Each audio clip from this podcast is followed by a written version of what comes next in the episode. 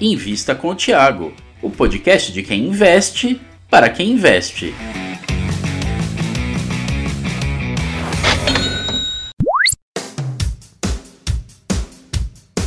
Olá, olá, investidor e futuro investidor. Eu sou Gustavo Groma. Estamos começando mais um Invista com o Tiago. Tudo bom, Gustavo? Tudo bom, Tomás? Tomás, ele é do Departamento de Relações com Investidores da Neogrid, uma empresa que fez a IPO recentemente. E hoje é nosso convidado aqui para contar um pouco mais a respeito dessa empresa que fez a IPO. Tudo bom, Tomás? Olá, pessoal. Tudo bem? Tudo bem. Muito obrigado pelo convite. É, queria que você contasse um pouquinho, para quem é investidor individual e provavelmente nos acompanha aqui, queria que você contasse um pouco mais a respeito do que é a Neogrid, que é uma empresa que não está no dia a dia assim do consumidor brasileiro. Bom, a Neogrid é uma companhia de tecnologia, né, de SaaS, Software as a Service, uh, que oferece ferramentas para otimização, integração e ganho de eficiência na cadeia de suprimentos. Então, a gente uh, tem soluções para todos os elos da cadeia e para a integração de todos esses elos, são eles as indústrias, o varejo e, quando há canal indireto, os distribuidores, uh, para que, a partir do consumo real, né, uh, olhando para as atividades do consumidor, seja no varejo online ou offline, né, o físico ou no e-commerce, a gente consiga colocar todos os elos da cadeia no mesmo ritmo, que é o ritmo do consumo, e tornando assim todas as, as operações muito mais eficientes, né? evitando uh, perda de vendas por falta de produtos, seja por falta na prateleira ou por, por, motivos de produto não estar no, no last mile ótimo do e-commerce, né, que é o CEP correto para que tenha disponibilidade e, e, que alcance os consumidores nas lojas online da forma correta. Uh, e também para otimizar capital de giro, uh, trabalhando com um nível de estoque mais próximo do ótimo, né? Uh, assim liberando caixa das operações do nosso cliente. então, as ferramentas da NeoGrid elas permitem que os produtos estejam sempre no local correto, na hora correta e na quantidade correta para atender o consumidor. Thomas, quem são os clientes hoje da, da NeoGrid? Quem são os principais clientes? Uh, a gente tem diversas grandes redes varejistas, então, Grupo Pão de Açúcar, Carrefour, enfim, uh, todos esses grandes varejistas estão conosco, e a gente tem também a maior parte da receita vindo de grandes indústrias, uh, Unilever, Bayer, enfim, temos muitas indústrias, Colgate Palmolive, que, que representam hoje a maior parte da receita, e acho que é um, um, um bom ponto para a gente falar um pouco das soluções, uh, de forma um pouco mais ampla aqui, mas a gente tem soluções desde a integração, que é eliminar trabalho manual na relação, uh, de, na relação mercantil entre esses players da cadeia, né? então envio de pedidos uh, eletrônicos, envio de nota fiscal eletrônica, documentos financeiros, logísticos, eliminando assim interação humana e uso de planilhas, e-mail, enfim. A gente tem as soluções de Data Analytics, que a gente chama de uh, Demand Activation, que são justamente utilizar todas as informações de venda e estoque do varejo, uh, medindo o consumo diariamente, o consumo real, para conseguir programar as indústrias no mesmo ritmo do varejo. Uh, e nesse caso, o varejo nos fornece os dados que são privados, né? Só, não, não, é, não é nada público, e ele nos fornece porque ele se beneficia disso, uma vez que a gente, com isso, oferece soluções para a indústria atender melhor esse varejo.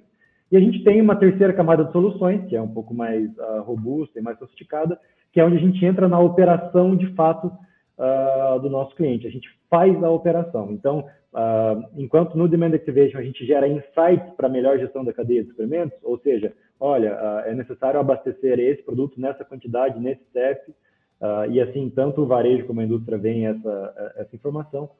Com o replenishment, que é a nossa terceira camada de soluções, a gente já faz essa ação. Então, a gente já dispara as ordens de reposição, ordem de, de, de reorganização, de distribuição, para que tanto no varejo offline como online o produto esteja sempre uh, no local, hora e quantidade correta.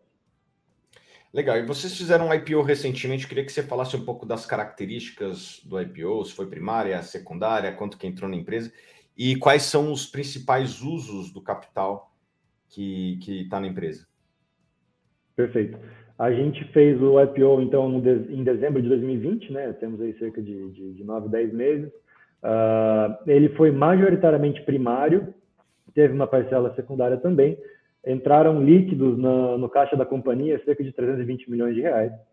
É, a gente, uh, com isso, ficou com um free float de 45%. E o uso dos recursos primários, uh, eles são 80% para a, nossa, para a execução da nossa estratégia de crescimento inorgânico por meio de, de, de aquisições, e 20% dos recursos uh, são para investimentos em tecnologia uh, e marketing, para a gente também cuidar do nosso crescimento orgânico. Queria saber qual que é assim, o sonho grande, como que a gente pode imaginar o futuro da NeoGrid daqui a 10 anos? Muito bem. Uh, o sonho grande é ter uma plataforma completa de soluções numa suíte completa que englobe uh, que, que, atenda a diversos perfis de participantes da cadeia de suprimentos e criando um ecossistema de soluções uh, que, que, que oferece ainda mais serviços do que a nossa suíte atual oferece. Então, a gente utiliza também a nossa estratégia de, de aquisições para montar esse ecossistema a partir de a, a, aquisições de empresas com soluções complementares. Então, uh, a gente ser um pacote completo que oferece desde as soluções de reposição e análise, data analytics da cadeia, até soluções de pricing, de, de, de, de, de arquétipo do consumidor, de gestão de verbas de trade marketing. Então, uh, dentro desse mesmo conceito e dessa essência, agregar soluções para que a gente tenha um pacote completo e que esse pacote atenda todos os desafios dos participantes da cadeia uh, a partir de uma visão real do consumo, né? mantendo o consumidor no centro do negócio e oferecendo todas essas soluções que otimizam as operações dos participantes da cadeia que são clientes da NeoGrid. Acho que uh, alcançar esse ecossistema bastante completo e também explorando uh, muito bem o que talvez seja o nosso petróleo, né? Talvez não, certamente é o nosso petróleo, que é algo que levou bastante tempo para construir, desde os esforços dos nossos fundadores, é, que é uma cobertura do varejo uh, tradicional, né, do supermercadista, que a gente chama de CPG, que é Customer Packaged Goods, uh, com toda essa cobertura e essa riqueza de dados, a gente cria então um data lake que ele tanto pode servir todas as nossas soluções de maneira ótima, como ele também pode passar a ser monetizável, né, com soluções que são fora desse core, desse ecossistema que eu mencionei aqui, uh, mas que são um ativo muito relevante para a nossa companhia, e isso está, sem dúvida, dentro das nossas uh, estratégias, e hoje o nosso pipe de desenvolvimento, ele, ele considera também uh, produtos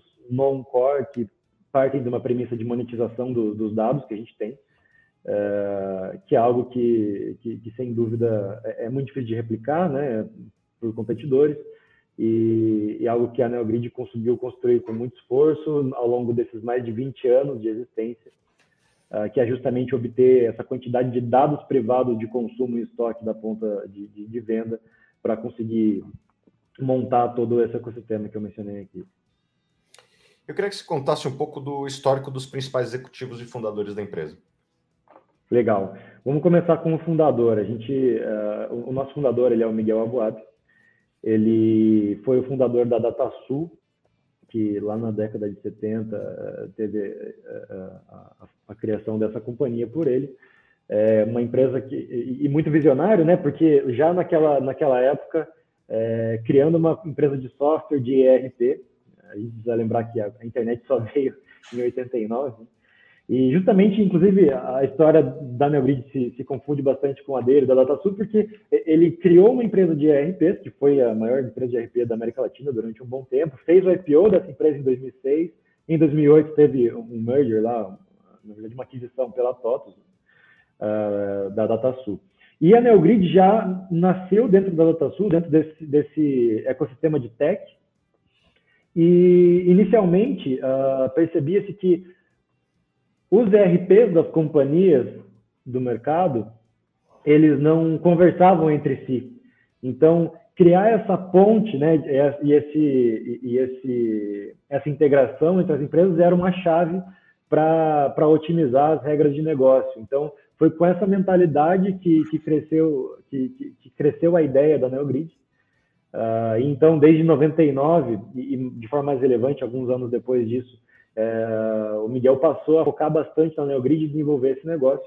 Isso, uh, a história dele, é, ele mesmo usa essa palavra que ele teve que catequizar o varejo, né, para convencer de que uh, o uso de informações aliado à tecnologia seria uh, um parceiro muito relevante para essa relação entre, entre o consumo e, e, e o fornecimento. Uh, então ele, ele tem esse, esse quê de pioneirismo e de um olhar sempre para frente e em tecnologia, e ele é o nosso fundador. Né?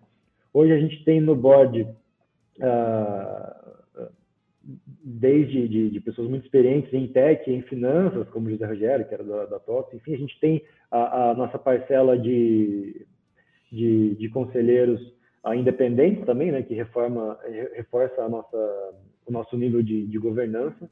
A gente tem a Ana Novaes, que é extremamente uh, uh, experiente aí, de CVM, enfim.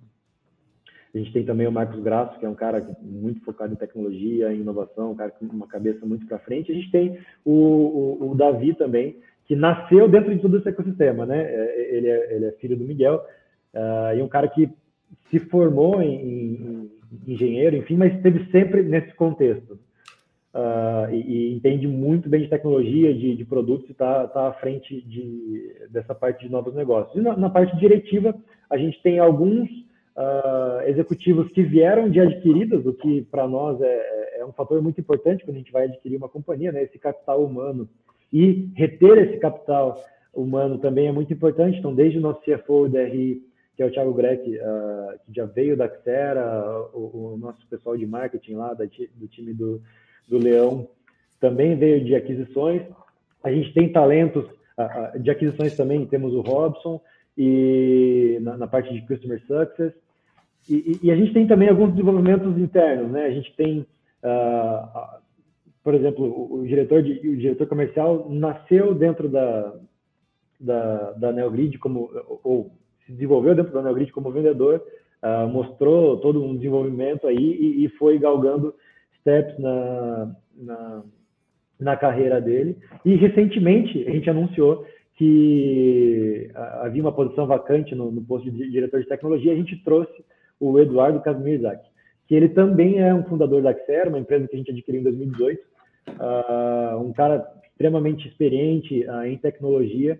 E está conosco novamente aí no time para desenvolver uh, todos os passos que a gente precisa para trilhar, para executar a nossa estratégia de crescimento. Então, a gente tem um composto de aquisições que a gente viu, que foi como a empresa foi formada, né, nos últimos 18, 19 anos, uh, que a gente mantém eh, os talentos e a gente tem também desenvolvimento de, de, pessoas dentro de casa e o Davi, sem dúvida, também, que é do corpo diretivo, além de, de, de conselheiro, que viu tudo isso nascer uh, muito de perto, né? o mais de perto possível. Falando dos resultados mais recentes, né?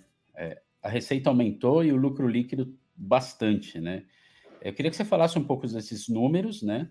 E qual a perspectiva para o resto do ano? Legal. Uh, os nossos resultados mais recentes são do segundo trimestre de 2021, né? Como você bem falou, a gente viu uh, crescimentos aí em receita e em rentabilidade. A gente fica muito contente, muito, uh, muito feliz e muito otimista com esses resultados. A gente viu, então, um crescimento de cerca de 20% em receita recorrente contratada, na faixa de 16% em receita reconhecida.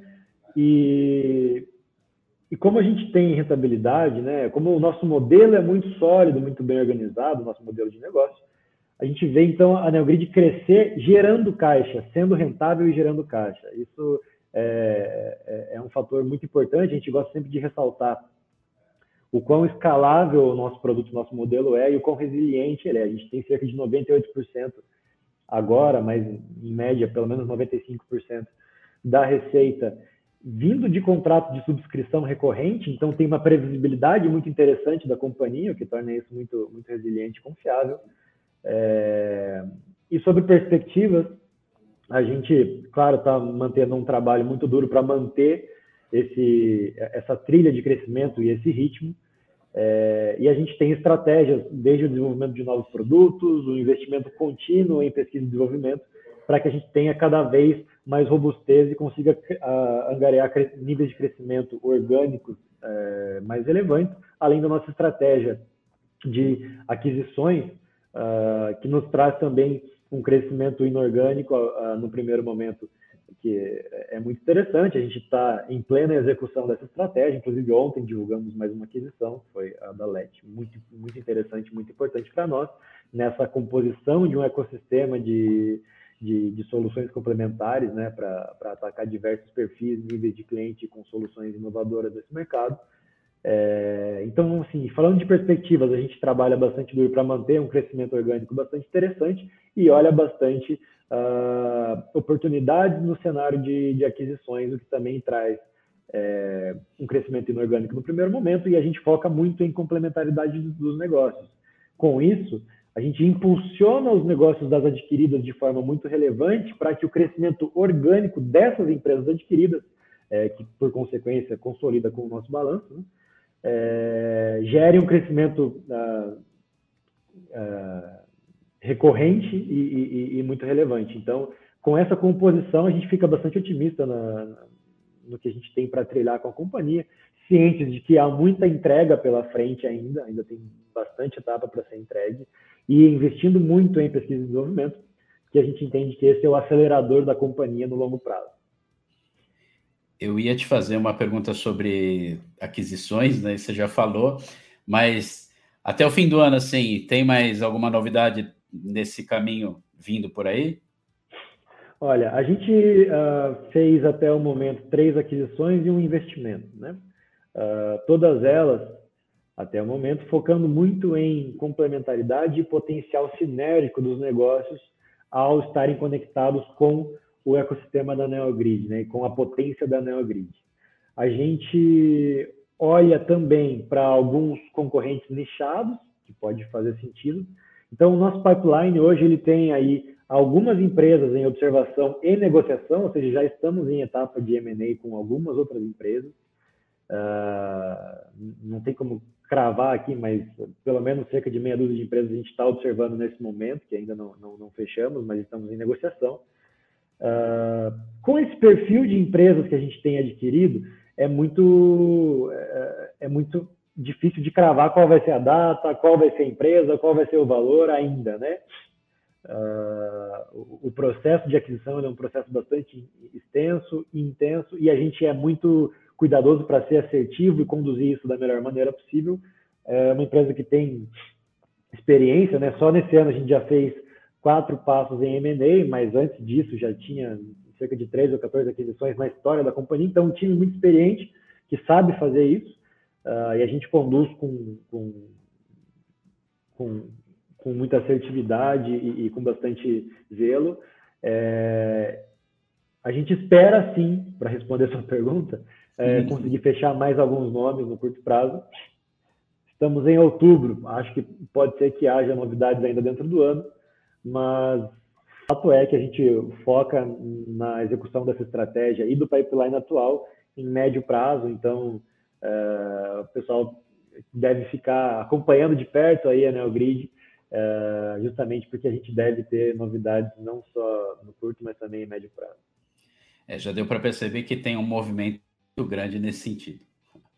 É, você citou essa coisa de concorrentes. Quais são os principais concorrentes da NeoGrid? Legal. O ambiente de concorrência que a NeoGrid enfrenta é um ambiente em que, de forma agregada, ou seja, com todas as nossas soluções e o que a gente entrega para o mercado, é, não há nenhum concorrente direto no Brasil.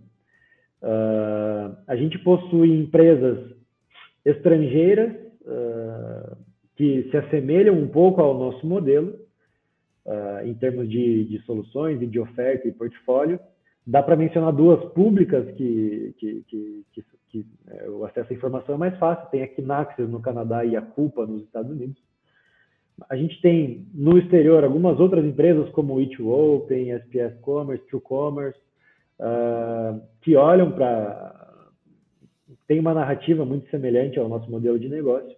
Mas no Brasil, o, o, o cenário é que, de forma segmentada, ou seja, em cada uma das soluções que a gente oferece, existe concorrência. Então, na nossa frente de integração, tem talvez milhares de empresas que fazem isso, como nota fiscal eletrônica, enfim, empresas bem menores uh, e que olham só para essa parte. Do ponto de vista de data, data analytics e dos insights que a gente entrega com as ferramentas do Demand Activation, tem uma ou duas empresas que fazem algo similar, mas também fazem só esse pedaço do, do caminho. E na parte de replenishment, né, onde a gente entra na operação do nosso cliente e automatiza toda a gestão da cadeia de suprimentos, a gente concorre majoritariamente com os próprios ERPs, né, porque eles possuem módulos uh, para fazer isso. Só que também, né, só fazem esse pedaço, porque cada um desses concorrentes está na sua própria bolha e não enxerga o todo e não tem a cobertura de dados que a NeoGrid tem. Então, por isso que a gente fala com tranquilidade que no Brasil não há é, um player concorrente. Quando houve em 2018 um player de, de, de, de que concorria de forma mais relevante, chamado Axera, é, a gente acabou, inclusive, uh, fazendo um passo de M&A com eles, né? Fizemos uma aquisição é, e aí, então, de forma agregada, hoje a gente não tem concorrente. Uh, Para o ambiente de tecnologia no Brasil, falando agora até de um escopo um pouco mais amplo, é, acho que o maior concorrente das empresas de tecnologia no Brasil talvez seja o Excel e o Outlook. É, porque, de fato, tem diversos processos né, no Brasil que são um pouco mais rudimentares. Então, acho que o cenário de tech tem que olhar bastante para isso. Está é, tá se desenvolvendo muito rápido e de forma muito, muito relevante. É, e a gente também está tá, tá surfando essa, esses aprimoramentos, né, essa sofisticação. É, mas, de maneira geral, é esse o cenário competitivo que a gente tem hoje. Falando de tech, a coisa parece que não para de, de evoluir e muito rápido, né? É, o que, que, vocês aí da, da Neogrid esperam para o futuro de médio e longo prazo, assim, do setor de tecnologia? Legal. Bom, uh, tecnologia avança muito rápido e as companhias têm que estar sempre preparadas com isso, né? Do nosso lado, a gente acelerou todos os projetos de pesquisa e desenvolvimento que a gente tinha, tá? Uh, estamos, uh, inclusive, hoje, cerca de variando entre 15 a 18 pontos da nossa receita líquida vão para despesas com P&D. É, a gente entende justamente que, dado esse passo acelerado que o ambiente tecnológico está vivendo, principalmente no Brasil, é, os investimentos em P&D eles são o acelerador do longo prazo. Então, uh, ter um conjunto de soluções que, que, que, que, atende uh, os padrões tecnológicos que, vai, que, que ocorrerão lá na frente é o segredo para você manter um, um, ritmo de crescimento interessante, né? A gente está vendo aplicações de diversas tecnologias novas, então desde blockchain, inteligência artificial, machine learning, é, sendo aplicadas nas regras de negócio e muitas vezes até alterando as regras de negócio. E a gente está investindo muito nessas novas tecnologias e aplicando para o nosso negócio para a gente estar tá sempre com a tecnologia de ponta, né? Uh, outro passo muito relevante que a gente fez foi a migração das nossas soluções para o ambiente de nuvem, isso fazendo, dando muito mais eficiência e celeridade para as nossas soluções. Uh, então, a gente vê o cenário de, tec de tecnologia cada vez mais aplicando uh, soluções inovadoras, como mencionei, blockchain, nuvem, inteligência artificial, machine learning. A gente está nesse cenário e investe muito para nos manter aí na ponta da, da, tecnologia. Thomas, a pandemia impactou muito é, o setor, quer dizer, impactou o mundo inteiro, todos os setores, né? É, mas de certa maneira impactou muito o setor de tecnologia, é, o setor de e-commerce, né? É, é, essa coisa do, do em casa, né? como é que foi para vocês? Como é que foi o impacto para vocês? Legal. Bom, pandemia ruim em todos os aspectos para todo mundo, né? apesar de alguns negócios ganharem mais relevância por se mostrarem necessários num ambiente de mais estresse, mas jamais podemos dizer que foi bom para alguém. É... no nosso caso, o primeiro impacto da pandemia, algumas lojas fecharam, né? alguns clientes nossos tiveram que interromper as operações em razão das medidas de distanciamento social e para nós tem, teve impacto inicialmente porque a gente precisou congelar alguns contratos, justamente porque os clientes estavam com as operações paradas, né? principalmente aqueles que dependiam muito do varejo, da, da venda no ambiente físico. Então, a gente teve impactos em receita em 2020 em razão disso, que, mas ah, essa nossa proximidade com o nosso cliente, o tamanho do valor percebido nas soluções que a gente entrega, eles foram muito relevantes, essa parceria que a gente tem com os nossos clientes foram importantes, que a gente não perdeu de forma espontânea nenhum contrato, a gente conseguiu retomar todos eles que ficaram paralisados quando as operações estavam paralisadas, é, e a gente retomou eles. Acabamos perdendo alguns porque, infelizmente, algumas empresas não sobreviveram, né? É, e aí é algo que a gente não tem controle e, e, e também não deixa de ser um impacto. Uh, do ponto de vista de soluções para atender as empresas que precisaram se reinventar, né? A pandemia mudou uma regra de negócio. Uh, teve um, um, um, movimento muito interessante que foi uma percepção de valor uh, na nossa ferramenta, nas nossas soluções, ainda mais aguçada. Por quê? A NeoGrid ela oferece as soluções para a cadeia de suprimentos a partir, e isso é um grande diferencial, a partir do consumo real. Então, a gente mede o nível de venda e estoque no varejo, seja físico online, é, todo dia. A gente não trabalha com modelos preditivos, como a maior parte da, das gestões de cadeia que utilizam forecast fazem. Uh, a gente parte da, da demanda real e isso nos faz ser muito mais rápidos para reagir. Então, num cenário de pandemia onde o, o produto começa a faltar, tem um, um, boom de demanda que era inesperado, em D mais um, a ferramenta da NeoGrid já percebeu, já se antecipou e já fez todos os insights, e no caso da, da automação, já fez todas as ordens e, e os comandos para que o reabastecimento ou a reorganização de estoques já acontecesse.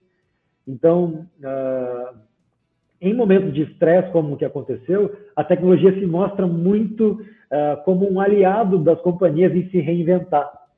Uh, falando agora um pouco mais de e-commerce, uh, é muito importante para o e-commerce que o produto esteja no, no, que a gente chama de last mile, ou seja, o produto tem que estar no CEP correto, para que você, como consumidor, dentro de uma loja online, encontre o produto com disponibilidade e tempo de entrega que vai te atender. Então, uh, as soluções da NeoGrid atendem também essa disposição de, de, estoque e gestão da cadeia de suprimentos para que uh, os varejistas consigam, uh, em, em, conjunto com as indústrias, né, no mesmo ritmo, otimizar essa oferta de produtos no e-commerce. Então, para nós, teve diversos impactos ruins, além dos sociais, obviamente.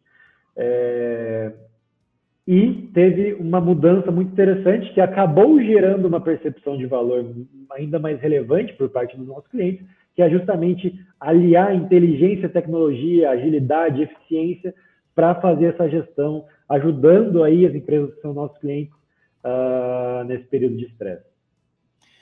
O setor de varejo é o de maior participação de vocês?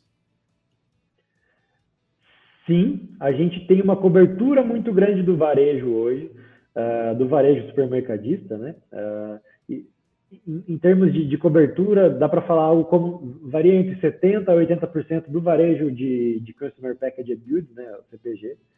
Uh, e a gente monetiza, a gente obtém os dados do varejo, dados de venda e de estoque, a gente monetiza junto às indústrias, né? Então, a gente tem hoje, de, de, maneira mais relevante, as operações de CPG, mas a gente também tem operações em eletroeletrônicos, uh, fashion, pet, farma e casa de construção. Então, a gente tem também uma expansão, uh, que ainda é um, um processo que está numa fase inicial, mas que é um dos nossos motores de crescimento, que é justamente pegar o nosso produto que é replicável e funciona nesses outros modelos uh, e também avançar para outros segmentos. Mas hoje em dia, eh, eh, em cobertura, o varejo supermercadista é o mais relevante. Pensando nessa expansão, tem algum setor específico que vocês estão olhando com mais assertividade para curto prazo?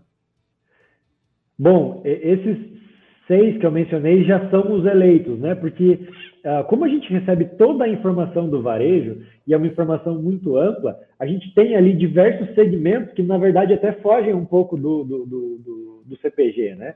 Então, hoje a gente está muito forte em, em fashion, em eletroeletrônicos, mas estamos expandindo muito forte também para agro, para pet. Então, esses segmentos são os que a gente já elencou, por verificar que a gente já tem os dados e a, e a solução é replicável uh, ah, para atacar. Então, eles, esses são os principais dentro da nossa estratégia de diversificação hoje. E é importante mencionar também, uh, o que a gente não falou ainda, que a, a Neogrid está presente internacionalmente. Hoje, cerca de 20% da receita é gerada em moeda forte, é, fora do Brasil, uh, e a gente encontra até um, um nível, um, uma velocidade de expansão até um pouco maior nesse momento lá fora do que no Brasil. É, então, essa expansão global e o ritmo dessa expansão global são muito importantes para o nosso crescimento também. E aí também ajuda a trazer esses novos segmentos. Né? Uh, lá fora, eletro é muito relevante, agro é muito relevante, fashion também, bastante. A gente tem diversas operações na Europa com isso. Então, uh, esses segmentos eles não, não se aplicam apenas à operação brasileira, mas também internacional. E por ter uma parte da operação lá fora, uh, o câmbio tem impactado vocês favoravelmente ou negativamente? Ou não? Ou nenhum gente, dos dois? Para a gente, câmbio é neutro, tá? Efeitos de câmbio são neutros Eventualmente pode ter alguma variaçãozinha uh, em como as nossas operações internacionais viram receita em reais, né? Uh, um ou outro trimestre, de acordo com a, a, a, cotação de fechamento das moedas do real, né, frente às moedas fortes, é, pode trazer um pouco de variação cambial para isso. Mas para fins de pressão financeira, custo ou despesa relevante em dólar, a gente não, não tem nada descoberto hoje. Uh, acho que a nossa receita atua, inclusive, como um eventual hedge natural para alguns custos de despesa, então a gente considera o câmbio como neutro. Tá? É, Thomas, uma última pergunta. É, vocês fizeram o IPO aí em dezembro né, de 2020. Quais você acha que são os principais riscos para quem quer investir na Neogrid é, que a pessoa tem que estar consciente? Legal. Bom, para falar de risco, tem também, ao mesmo tempo, falar de fortalezas, né? É... Acho que, como toda uh, empresa de tecnologia, uh, existe, uh, existem dois grandes fatores que precisam ser observados e a gente olha muito de perto aqui. O primeiro é a velocidade, então você tem que estar sempre investindo e, e inovando, porque talvez o que você faz hoje, dentro de seis meses ou até menos, seja inútil, é, em razão de um avanço tecnológico. Né? Então, é, investimentos em desenvolvimento, em melhoria contínua são essenciais. É, então, esse avanço tecnológico ele é um risco e ele demanda que as companhias estejam sempre uh, um passo à frente e muito em linha com, com as inovações que o mercado traz. A gente olha isso com, com, com, com muito, de, de muito perto. É... E o, o, outro fator que eu considero aqui é que uma empresa de tecnologia ela é uma empresa de pessoas, né? ela é feita por pessoas. Então, uh, as empresas de tecnologia têm que endereçar esse risco, tornando-se marcas com uma identidade empregadora, uh, com um bom nível de retenção de talentos e, e, e com um elevado nível de atratividade, né? de, de, de um potencial de atração desse capital humano que é o que faz a companhia. Então, acho que o que pode chegar perto de tirar o sono da administração da companhia hoje são basicamente esses dois fatores que a gente endereça com uh, a pesquisa de desenvolvimento e melhorias contínuas e também com toda essa parte de, de, de, de, de marca empregadora, né? Somos a Great Place to Work, enfim. Dos outros aspectos, a gente tem um modelo que é muito sólido, tá? É importante lembrar, o nosso negócio ele é um negócio que já existe de forma muito relevante, ou seja, a gente já tem 7 mil clientes, a gente já está em mais de 30 países, é, a gente tem mais de 20 anos de história, e a gente está sempre na ponta da inovação e, e emprego de, de tecnologia para os negócios. Então, o, o modelo financeiro é um modelo também muito talvez até simples, e isso faz com que ele seja muito sólido. Então, a nossa companhia, claro que ela demanda de investimento, eu falei muito de P&D aqui na nossa, nossa conversa, mas a gente, a gente cresce gerando caixa, né? A gente tem um modelo financeiro de venda, fatura e, e, e coleta uh, muito bem equilibrado, então, e a gente consegue operar com, com margens bastante interessantes. Então, nesse aspecto, tem uma solidez e uma resiliência muito forte. Uh, por isso que eu deixo os dois primeiros pontos relacionados à tecnologia como o, o principal a ser observado. Tá? Thomas, quero agradecer demais a sua presença aqui no Invista com o Thiago. Foi muito legal, papo muito esclarecedor aí, principalmente para quem não conhecia direito a Neogrid. É, espero que no, nos próximos meses aí nós falemos novamente com, com boas notícias, novidades e etc. Sempre. Bom, é, eu queria agradecer é, imensamente o convite. Para nós é um prazer falar com vocês, com o público de vocês. Acho que é muito importante e muito rico ter esse acompanhamento. A gente está disponível e interessado em estar aqui sempre falando com vocês. É, obrigado novamente pelo convite e também queria convidar o pessoal a acessar o nosso site de RI, nos contactar em caso de qualquer dúvida uh, e acompanhar todas as nossas novidades também pelo nosso canal de RI, que a gente está disponível e é um prazer atender todos vocês.